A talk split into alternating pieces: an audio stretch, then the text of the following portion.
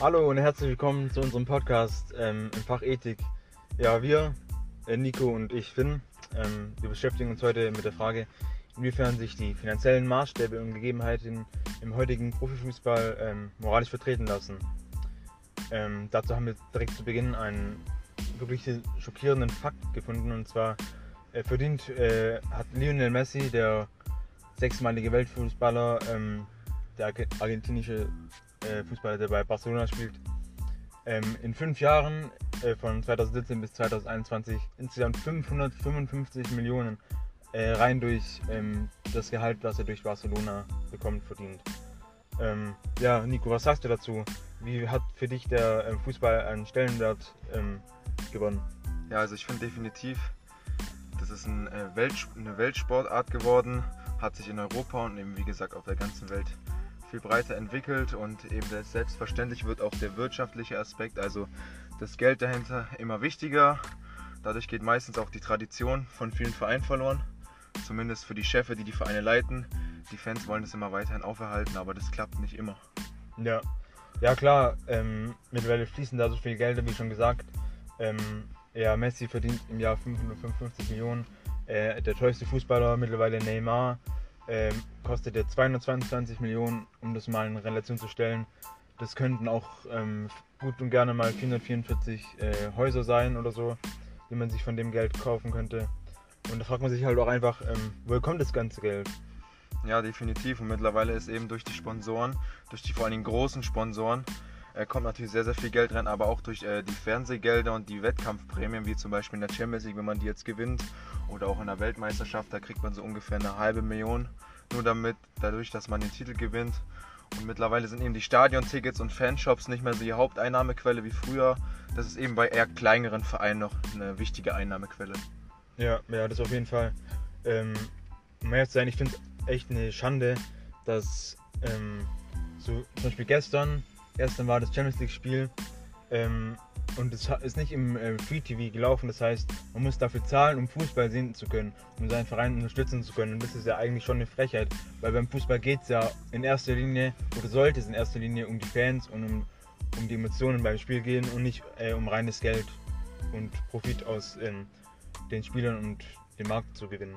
Ja, ich sehe das auf jeden Fall genauso.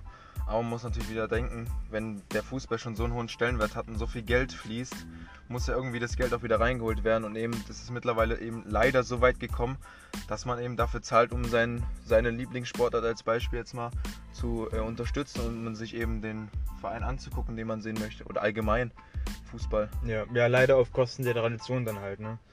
Ja. Ähm, ja, dass halt auch einfach Traditionsmannschaften mittlerweile untergehen. Da sind die auch in der Bundesliga, wie wie Mannschaften wie, ähm, ja, zum Beispiel 1860 München, die waren früher ziemlich groß, glaube ich. Ja. Ähm, die sind mittlerweile komplett vom ähm, Radar verschwunden und sp ähm, spielen irgendwo in, sag ich mal, halbwegs unterklassigen Ligen mit. Ähm, ja, und die großen Vereine, die wollen natürlich immer mehr Geld. Was, was sagst du dazu? Ja, das stimmt natürlich auch und meistens ist es ja mittlerweile nicht mal mehr auf legalem Wege, wenn ich das mal so nennen darf, und äh, meistens finanzieren ja auch die Vereine Scheichs, also irgendwelche Reichen. Und die bekommen meistens auch das Geld, sagen wir mal, nicht auf legalem Wege. Die erbeuten sich quasi das Geld von Leuten, die äh, schon mal unter dreckigen Arbeitsbedingungen leben. Und es ist definitiv dann eben moralisch nicht vertretbar, dass Leute, die äh, mal wenig verdienen, ausgebeutet werden, damit in irgendwelche Reichen in Fußballvereine investieren können. Meistens kommen die dann eben auch aus der Emirate, so aus Dubai und so. Oder Katar zum Beispiel, ja, genau. wie auch die, ähm, die WM 2022. Äh, da wurden ja die Stadien extra für die WM gebaut und ähm, das war glaube ich vor zwei Jahren war da so ein Skandal, ähm, wo ja auch Mitarbeiter daran gestorben sind, weil die Arbeitsbedingungen einfach so schlimm waren. Stimmt. Ähm, für die Arbeiter und die halt auch erstens kein wenig Geld verdienen haben und halt auch ähm, ja, Schutzmaßnahmen auf beim Stadionbau waren halt einfach nicht vorhanden. Ähm, und da geht es halt auch einfach um reine, reines Geld, um die, um die Riesenverträge mit den Sponsoren. Und da sieht man natürlich auch, dass die UEFA, ähm, also quasi der Konzern, sag ich mal, oder der, ähm, ja, das Konstrukt, was hinter dem Fußball heutzutage, hinter dem europäischen Fußball steht, ähm, dass die halt auch sehr geldgeil, sag ich mal, sind und wenig ähm, mit dem Fußball an sich anfangen können. Da ist auch das Beispiel mit der Super League. Vielleicht, was willst du dazu sagen? Ist ja, das waren die letzten Tage ganz groß. Ja, genau. Das ist auch ungefähr zwei Wochen jetzt her. Das waren zwölf Gründungsmitglieder, die hauptsächlich finanziell eben motiviert waren, daran teilzunehmen. Das war, äh, da bekommt jeder Verein 3,5 Milliarden pro Jahr. Wenn man das mal hochrechnet auf 12, dann ist es schon immens viel Geld. Und jeder Verein bekommt drei, äh, 300 Millionen am Anfang und ca. 700 Millionen äh, pro Jahr. Ja, ja, also klar, das, ähm, natürlich nicht jeder Verein 700 Millionen pro Jahr, aber wenn, wenn sag ich mal, alles gut läuft, dann sieht die Prämie natürlich so hoch aus und 700 Millionen Euro pro Jahr ist natürlich schon eine immense Summe. Und da auch wieder ähm, gibt es natürlich auch wieder Investoren, die daraus ihren Profit ziehen wollen, aus diesen zwölf, ähm, ja sag ich mal, in Vereine. Anführungsstrichen größten Vereinen. Ja, genau.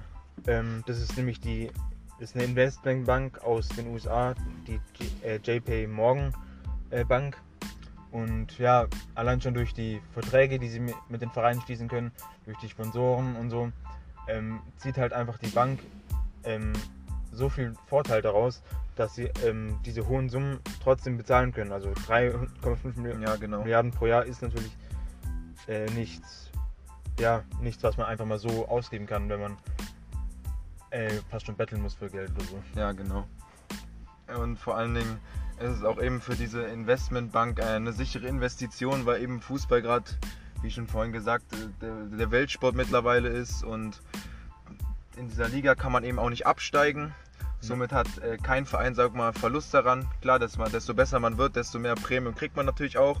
Aber quasi ist die Liga so aufgebaut, dass es letztendlich sich nur ums Geld dreht und die Vereine vor allen Dingen überhaupt keine Tradition da mehr haben und deswegen waren ja auch die Fans so, so sauer und haben ja auch dagegen protestiert. Und das kennt man ja zum Beispiel aus Liverpool, da wo die Fans dann davor mit Bengalo standen beim Spiel gegen ja, Manchester ja. United. Das sind eben zwei Begründungsmitglieder gewesen. Ja, eben wurden die Vereine quasi zu Konzernen gemacht. Also es ist kein Fußballverein mehr und es sind jetzt Konzerne und dadurch sinkt eben der Stellenwert von Vereinen oder allgemein Fußballvereinen. Und auch von und, den Fans natürlich. Ja, und die Fans waren dann eben so sauer, dass sie das nicht eingesehen haben und es wurde auch, glaube ich, zwei Tage später wurde die Super League letztendlich auch wieder aufgelöst, weil eben die Vereine dann letztendlich auch den Rückzieher gemacht haben, um nicht die ganzen Fans und die Tradition zu verlieren. Ja, ja weil die Fans, äh, auf den Fans basiert natürlich auch das ganze Geld. Also wenn, wenn niemand den Fußball mehr anschaut, dann ähm, bringen auch Sponsorenverträge nichts mehr. Deswegen, ja. das ist, also ich muss sagen, ich finde es echt gut, dass äh, da die Fans so strikt dagegen gegangen sind und das war irgendwie das erste Mal. Also ich erwische mich da auch immer wieder selber, dass ich sage, ja, ähm, ich beschwere mich zwar darüber, dass zum Beispiel die Preise von Zone oder Sky, das sind ja die größten Pay-TV-Sender in Deutschland, äh, was Sport angeht, da beschwere ich mich selber oft äh, häufig, ja, okay, ähm, dass die Preise halt einfach hochgehen. Aber ich schaue es halt trotzdem an, weil es halt einfach so mein Lieblingssport ist. Und eigentlich sagt man ja, okay, man soll dann boykottieren und dann ähm, dagegen auch irgendwie vorgehen, aber ist halt, ja, macht halt niemand. Und deswegen finde ich es echt gut, dass da auf jeden Fall die Leute auf die Straßen gegangen sind und auch in die Stadien reingegangen sind, trotz Corona-Zeit natürlich auch.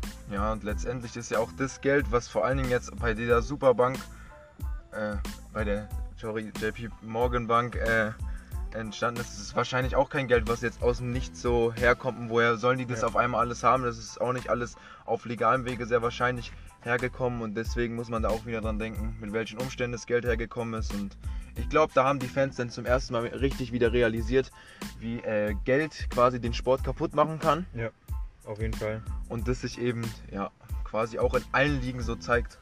Mhm. Ja klar, in allen Ligen.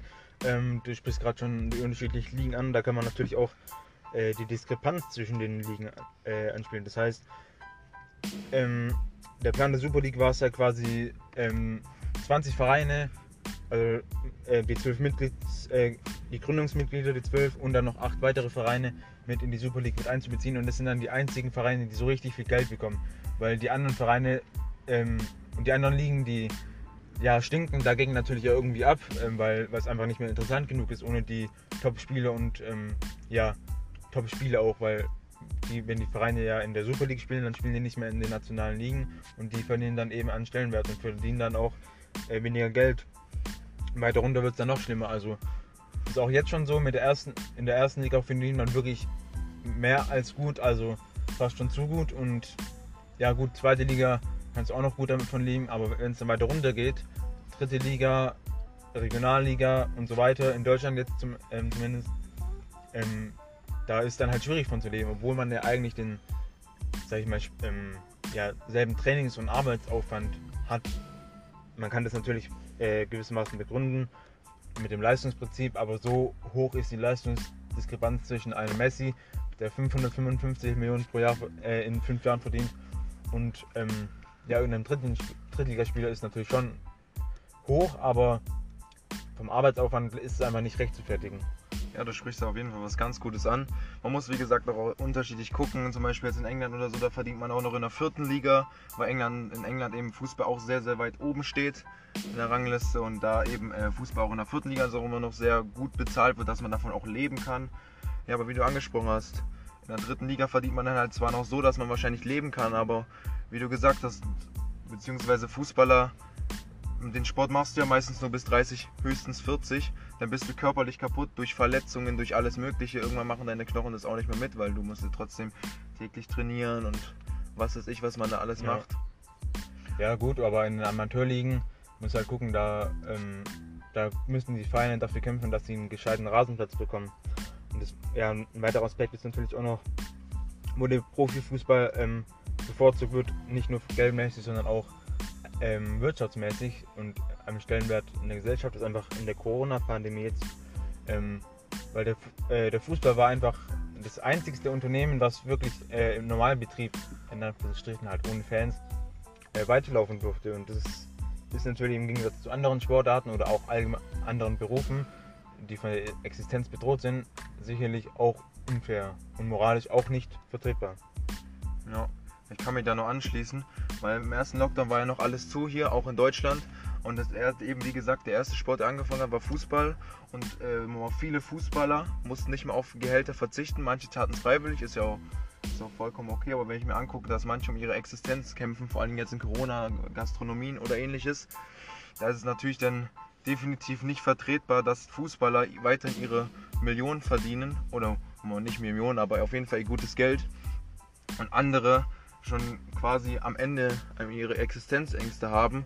Und das ist definitiv äh, nicht gut. Und das war auch im Verhältnis zu anderen Sportarten gab es ja auch teilweise Diskussionen, wie zum Beispiel in Deutschland Handball, Beispiel, Basketball, ja. Eishockey, sowas. Die durften nicht spielen, aber solche äh, die, Sportarten, die Sportarten sind quasi nicht so wichtig in Deutschland, wenn man so sagen darf. Da gibt es zwar erste Ligen von, die verdienen auch nicht schlecht. Die verdienen auch so ungefähr, kommt drauf an, was man macht, so 100 bis 200.000 im Jahr. Aber eben, das sind nicht so große Sponsoren dabei. Die, die, Spieler verdienen nicht so viel und die müssen auch, mussten auch immer ganz viel Geld abgeben, so teilweise sogar bis 90 Prozent ihres Gehaltes, weil eben die Tickets fehlten und die Fanshops davon leben eben solche Sportarten meistens. Und das ist dann natürlich, wie gesagt, im Verhältnis zum Fußball dann wieder unfair, dass Fußball auch ohne Fans weiter überleben kann, durch ihre Sponsoren, durch die Fernsehgelder und auch weiterhin ihr volles Gehalt kriegen. Ja, selbiges gilt aber auch ähm, wenn du gerade schon ansprichst, dass andere Berufe oder andere Sportarten weniger Geld verdient. Selbst ist aber auch selbiges ist auch innerhalb im Fußball, ähm, wo, sag ich mal, Frauen, natürlich ist die Leistungsdiskrepanz da, aber Frauen verdienen deutlich weniger in Männer. Da lässt sich sicherlich darüber streiten, ob das gerechtfertigt oder ungerechtfertigt ist, weil die Gesellschaft ähm, tendiert eben dazu, den Männerfußball zu schauen, weil der Männerfußball attraktiver ist. Klar, ist attraktiver, ist ähm, qualitäts ähm, hochwertiger ähm, aber man muss halt auch einfach sagen, dass wieder hier der Arbeitsaufwand ist derselbe wie bei den Männern und die, die Spielerfrauen, äh, die, die Fußballspielerinnen, ähm, ja, spielen genauso viel äh, Fußball und trainieren genauso hart dafür wie die Männer. Und trotzdem verdienen sie weniger. Zum, Beispiel, zum Teil auch weniger als irgendwelche 16-, 17-jährigen äh, oh, ja. Jugendfußballer. Ähm, wobei die noch nicht komplett reif sind und ähm, noch gar nicht mit so, viel, mit so einem Geld zum ähm, zurechtkommen. Ja, da kann man natürlich das Beispiel aus der Premier League heranziehen, ähm, wo zum Beispiel der FC Chelsea so viele junge Spieler, zum Teil auch aus Afrika, ähm, heranzieht und die Spieler werden quasi von ihren Familien getrennt, ähm, nur um quasi in Internate von Chelsea spielen zu können und da schon ihre Geldsummen verdienen zu können.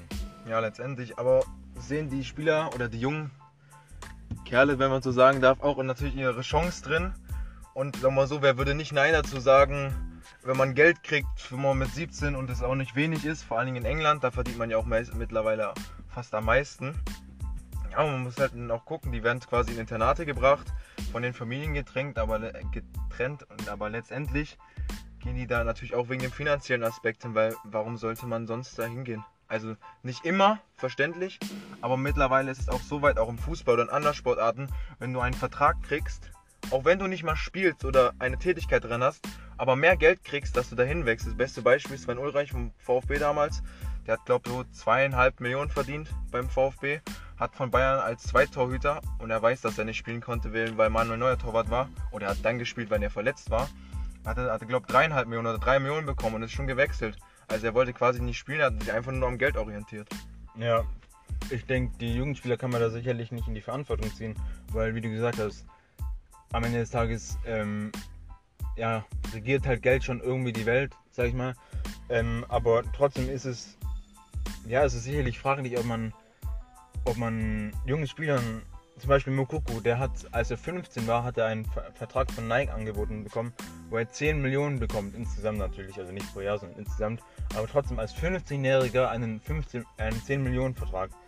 Und das ist einfach vom Kopf her, kannst du nicht von einem 15-Jährigen erwarten, dass, äh, dass man mit solchen Summen zurechtkommen kann. Und da ist sicherlich fraglich, ob das, ähm, ja, ob es da vielleicht eher Schutzmaßnahmen für junge Spieler geben sollte, ähm, dass die quasi von, ja, dass, dass die durch das Geld auch, sag ich mal, irgendwie in Gefahr kommen und. Ja, die also, können daran auch kaputt gehen, selbstverständlich. Klar. Wenn du schon so einen Größenwahn hast, dass du so viel Geld hast, du kannst es also natürlich also mental auch. Halt, ja. ja, du kannst es aber natürlich auch für alles verlieren.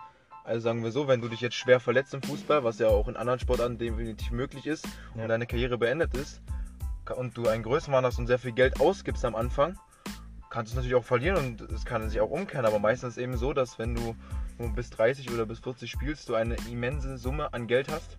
Auch ja. wenn du jetzt mal ein normaler Bundesligaspieler bist, wenn man jetzt mal die Profi, die ganz guten wie Ronaldo oder so ausnimmt, wo er eh schon so viel verdient, dass man ja gar nicht weiß, wohin mit dem Geld. Ja, das wie gesagt, die Spieler können daran kaputt gehen, aber letztendlich nehmen sie es denn doch an oder nehmen es in Kauf und gehen das Risiko ein. Auch natürlich, ähm, da spielt natürlich Instagram, bzw. alle sozialen Medien eine große Rolle, weil natürlich, wenn du einen 10 Millionen Vertrag hast, dann erwarten die Leute auch einfach was von dir und du kannst dann nicht einfach sagen, ja, ich hatte heute mal einen schlechten Tag, weil ich nicht gut gespielt habe oder so, sondern du hast wirklich den Druck bei jedem Spiel und dann gehen viele Spieler und junge Spieler auch einfach kaputt, weil sie einfach durch den Druck der Öffentlichkeit was äh, durch die sozialen Medien auch einfach gefördert wird, ja, das, der steigt einem, einfach einem irgendwann zu Kopf. Und das kann ich dann auch, natürlich kann man sagen, okay, vielleicht ist das Geld deine Entschädigung, aber am Ende des Tages macht er das, das Geld ja erst den Druck aus. Deswegen, ja. ich bin dafür, dass da, ja, man sollte die jungen Spieler schon irgendwo schützen auch, dass, dass die da einfach nicht von ihren Familien entzogen werden und dann ähm, ja, alleine halt schauen, wie sie zurechtkommen müssen mit dem riesen Druck und auch mit dem Geld. Ja, aber ich finde auch jeder Fußballer hat natürlich einen gewissen Druck und wenn du das äh, zum Beispiel jetzt Lionel Messi oder Ronaldo oder sowas bist, so on the top quasi, da hast du natürlich auch einen immensen Druck und letztendlich kann man natürlich auch in der Hinsicht, wie du gesagt hast, sehen, dass eben durch den Druck auch höhere Gehälter entstehen, keine Frage. Ich finde auch in Ordnung, wenn die mehr Geld verdienen, weil sie ja wie gesagt nur bis 30, 40 meist überhaupt körperlich fit dafür sind, ja. dass sie quasi ihr Leben ausleben können, ohne finanzielle Probleme zu haben. Aber eben, wie du angesprochen hast am Anfang, so ein Vertrag, 555 Millionen und Messi spielt seitdem er 16 ist bei Barcelona. Klar hat er nie so, so viel Geld gerade verdient wie jetzt, ja. aber er hat ja Sponsoren, er hat als Beispiel bei Ronaldo auch eigene Marken, Hotels ja, ja. und sowas.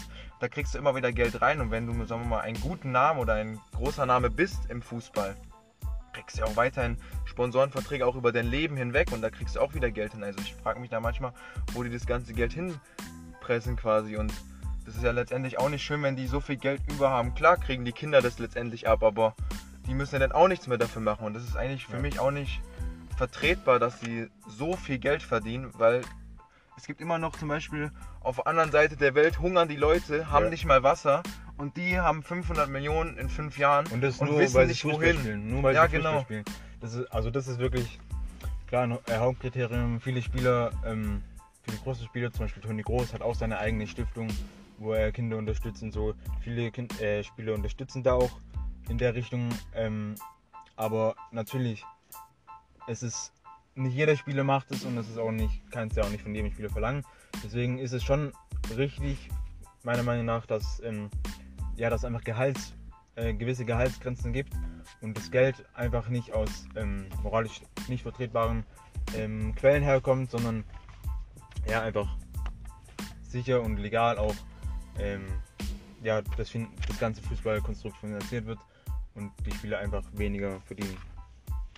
Ja, um den ganzen ähm, auch einen gebührenden Abschluss zu geben, ähm, Nico, hast du ein Fazit dazu, zu den moralischen Aspekten und allgemein zum Profifußball? Ja, definitiv. Also sagen wir so, ich, es gibt so eine Für und Wider. Also es ist auch moralisch akzeptabel, wenn man das sagen kann, dass die Fußballer mehr verdienen, dass sie auch ihr Leben aussorgen, wenn sie älter sind, weil sie natürlich auch daran kaputt gehen, vor allem körperlich. Man kann aber natürlich auch psychisch kaputt gehen, haben wir auch gesagt. Aber ich finde es moralisch nicht vertretbar, dass man so viel Geld verdient, dass man nicht mehr weiß, wohin mit dem Geld. Und eben es immer noch wichtigere Dinge, sagen wir mal, auf der Welt jetzt letztendlich auch gibt, wie zum Beispiel, dass Leute ein normales Grundgehalt kriegen oder äh, überhaupt den Zugang zu Wasser oder zu Nahrung oder dass das einfach zu große Diskrepanz ist zwischen so viel Geld und dann letztendlich doch noch Menschen, die hungern. Und deswegen, ich denke aber, letztendlich wird sich erstmal nicht so viel ändern, weil es sich eben auch gestiegen ist mit den Transfersummen und allem. Aber ich wünsche mir auf jeden Fall, dass es sich ändert. Klar kann man das jetzt nicht sofort direkt auf Null schrauben, weil die Fußballer würden sonst auch streiken und ihr Geld verlangen. Aber dass man irgendwann mal eine Grenze findet, dass es nicht mehr weitergeht. Ja, man muss einfach bedenken, Fußball ist einfach nur ein Spiel. Und es gibt sicherlich wichtige, wichtigere Dinge im Leben als, wie gesagt, ein Spiel. Und ja, da muss man einfach sich immer hinterfragen, ob das jetzt wirklich, ähm, ja, ob das wirklich moralisch vertretbar ist. Das war's von uns beiden. Ähm, wir verabschieden uns und bedanken uns für die Aufmerksamkeit. Schönen Tag noch. Ciao.